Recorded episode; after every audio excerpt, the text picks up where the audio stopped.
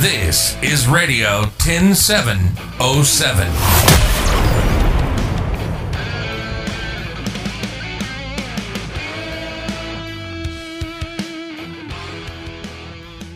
mit Silke Ganzjör. Hallihallo und herzlich willkommen zu einer weiteren Podcast-Folge von Radio 10707. Heute mit einem Menschen, den ich wirklich sehr mag, den ich toll finde, den ich bewundere, mit Wolfgang Barrow. Schön, dass du am Telefon bist. Guten Tag. Hallo, grüß dich. Lieber Wolfgang, Dich kennen ganz viele von gute Zeiten, schlechte Zeiten. Die 7000. Folge, die flimmerte am 29.04. war das, glaube ich. Genau. Über den Bildschirm und ich habe da gesessen wie so oft. Ich gucke und gucke und gucke und bin total begeistert. Wie ging das eigentlich Anfang 1993 bei dir mit gute Zeiten, schlechte Zeiten los? fing eigentlich im November 92 an. Da fing ich mit den Dreharbeiten an. Es war so, dass ich damals äh, meine damalige Agentin, die hatte mich angerufen, hat gesagt, du, äh, die suchen hier für gute Zeiten, schlechte Zeiten eine neue Hauptrolle. Äh, hast du Bock? Komm vorbei. Und ich habe dann gesagt, nee, ich habe keine Lust. Äh, wieso denn nicht? Naja, du hast du mal die Serie gesehen? Das ist doch unterirdisch. Da sind doch nur irgendwelche Models, die nicht drei Sätze gerade aussagen können. Ja, sagt sie, aber komm doch mal vorbei, vielleicht wäre das ja doch was und so weiter und bla bla bla. Naja, also gut, ich habe mich von ihr breitschlagen lassen, bin dann zum Casting gegangen, habe das dann näher, naja, so nebenbei gemacht. Ich habe zu der Zeit noch bei der Distel gespielt, im politischen Kabarett und hatte abends Vorstellungen und wollte dann gleich los. Und dann sagte sie, nee, warte mal, der Produzent kommt gleich. Und der kam dann auch, äh, Pavel Marek, ein Tscheche, der auch die äh, Sendung in der äh, in Holland, wo sie vorher war, Rotes Haten, Schlachtet Haten, ähm, betreut hatte, kam und der ähm, sah sich dann äh, die einzelnen äh, Casting-Videos an, von den anderen Bewerbern auch und von mir. Und dann sagte er schließlich, als er rauskam, äh, welche Schuhgröße haben Sie? Und ich sage, was, Schuhgröße? Ja, ja, die Schuhe haben wir schon, brauchen nur noch einen, der da reinpasst. Also, ich weiß nicht, ob er das nun ernsthaft gemeint hat. Auf alle Fälle äh, wollte er mich haben für die Rolle. Und äh, ich war also sehr, sehr ja, eigentlich äh, hin und her gerissen. Meine Agentin hat mich bequatscht und hat gesagt, naja, du hast ja noch nie so viel Fernseherfahrung gemacht. Und das ist ein neues Format und äh, weißt du, da hast du wenigstens die Möglichkeit, dich mal auszuprobieren, dir ein bisschen die Hörner da abzustoßen und mach das doch. Brauchst dann nur zwei Monate dabei sein und dann gehst du. Ja, aus diesen zwei Monaten sind inzwischen 28 Jahre geworden. Und damals war das auch äh, noch relativ äh, improvisiert. Also es war wirklich so, dass das mehr Theaterkulissen waren, die da aufgebaut waren im Studio.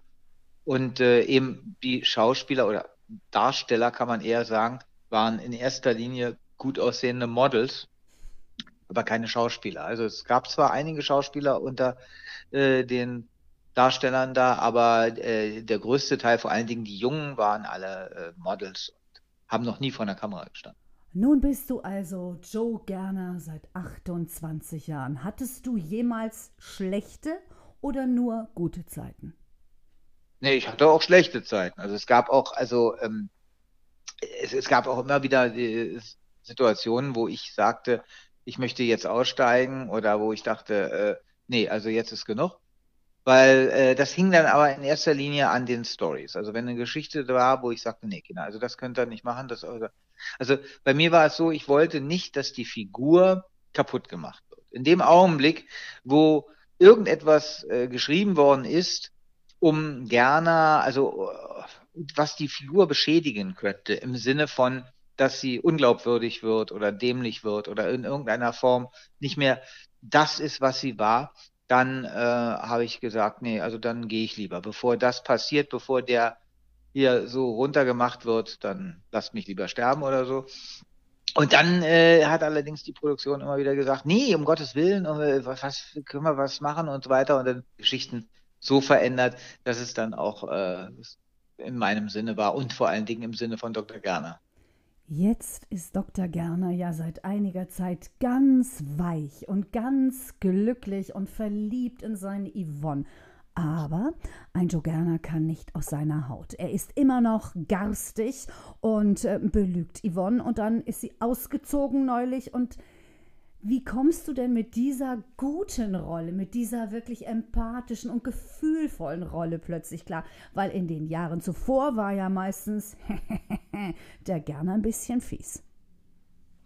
Ja, gut, das ist mal ein neues Ding. Also er war ja nicht immer richtig fies. Er hatte ja immer auch positive und sympathische Seiten, gerade wenn es um die Familie ging, um seine Angehörigen, äh, war er ja immer ein sehr, sehr reizender und sympathischer Mensch, auch wenn es um Kinder ging. Aber äh, natürlich ist es so, er, er war ein knallharter Geschäftsmann und wenn ihm irgendjemand etwas Schlechtes getan hat oder ihn versuchte irgendwie äh, über einen Leisten zu ziehen, dann war, hat er zurückgehauen und dann meistens auch äh, unverhältnismäßig äh, größer als derjenige, der ihm das angetan hat. Das war eine Sache. Dass er jetzt so ein etwas weichgespülter Mann ist, äh, finde ich im Augenblick ganz nett, äh, aber ich denke mal, es ist auch für die Zuschauer sicherlich interessanter, wenn Gerner wieder zu seiner alten Hochform aufläuft. Und das hoffe ich auch, gerade weil sich ja gewisse Gegner äh, regelrecht anbieten. Also äh, was eben der Felix Lehmann angetan hat, indem er ihn aus seiner Firma und sogar aus seiner Wohnung geschmissen hat. Also äh, das kann sich eigentlich ein Gerner nicht äh, bieten lassen. Und ich hoffe, also es ist, äh, es gibt da schon Überlegungen wohl, aber ich hoffe, dass er sich doppelt und dreifach äh, an Felix Lehmann rächen wird und ihm das alles heimzahlt. Und bald wieder in seinem Townhaus sitzt. Ja, bald hoffentlich wieder zur Normalität zurückkehrt. Sag mal, wie dreht ihr eigentlich in Zeiten von Corona? Sehr vorsichtig. Also es, äh, wir, wir haben strenge Vorgaben von der Produktion und ähm, insofern wir, wir drehen, es gibt keine Berührungen mehr zwischen, also es gibt zwischen keinem Menschen in irgendeiner Form eine Berührung. Das heißt, ganze Liebesszenen äh, und die werden etwas, die werden dann über die, die Augen ausgetragen oder über wunderschöne Worte, aber äh, über keine Berührung. Oh je, da blutet mir ja das Herz. Das ist ja wirklich ganz schlimm und man kann nur hoffen, dass sich die Zeiten dann irgendwann wieder ändern und dann wieder gute Zeiten werden, was ähm, Empathie und Gefühle angeht und Nähe. Wer dich kennt, lieber Wolfgang Barrow, der weiß, aber gute Zeiten, schlechte Zeiten ist ein Standbein von dir. Ansonsten bist du ja auch noch auf den Bühnen in Berlin und nicht nur in Berlin zu Hause. Wie sehr fehlt dir das momentan? Und was machst du? Wie verbringst du jetzt deine drehfreie Zeit? Also ich muss ganz ehrlich sagen, auch wenn es blutet mir das Herz, wenn ich sehe, wie viele Theater jetzt darben und äh, ich habe ja noch äh, Im Frühjahr äh, war ich noch auf Tournee mit äh, dem Chaplin, wo ich den Charlie Chaplin gespielt habe. Äh, und äh, das war wunderbar. Wir haben also Standing Ovations überall gehabt. Das war, war richtig klasse.